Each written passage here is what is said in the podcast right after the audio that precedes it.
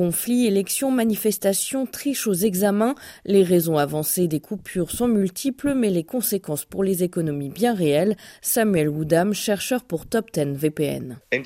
Les restrictions d'accès à Internet peuvent affecter tous les pans d'une économie, depuis les grandes multinationales qui utilisent les réseaux sociaux pour promouvoir leurs produits jusqu'aux petites entreprises locales. Et il y a également des impacts à plus long terme sur le développement d'une économie numérique locale et les investissements étrangers dans les services numériques dans un pays donné.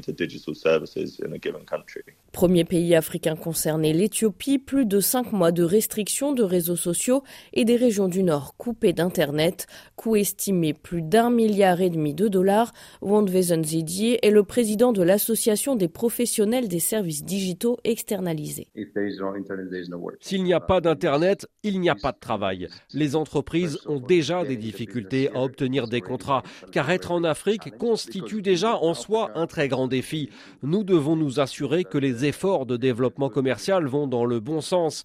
Mais quand les entreprises disent à des investisseurs qu'il peut y avoir des coupures tous les jours sans que l'opérateur sache les prédire, c'est un véritable signal d'alarme.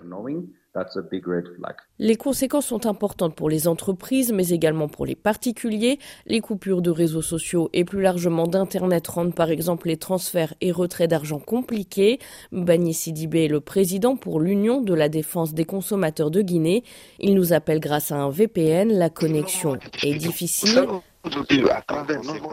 Le coût pour l'utilisateur élevé. Il faut savoir qu'il y a beaucoup de formulaires euh, d'ouverture de compte de retrait ou de virement même qui se passent aujourd'hui par euh, des outils tels que WhatsApp, tels que Messenger ou d'autres euh, applications des réseaux sociaux qu'on utilise souvent pour envoyer aux consommateurs. Et c'est après ces confirmations maintenant qu'on peut passer soit par les opérateurs de téléphonie mobile, c'est-à-dire à travers compte Orange Money ou bien Mobile Money pour retirer l'argent sur ton compte. Et lorsque vous n'arrivez pas à remplir les formulaires, et vous êtes obligé de venir faire de longues files d'attente et ça traîne l'activité économique chez nous. Le coût économique est également porté par les États eux-mêmes qui voient leurs administrations ralenties et les services publics comme les hôpitaux affectés.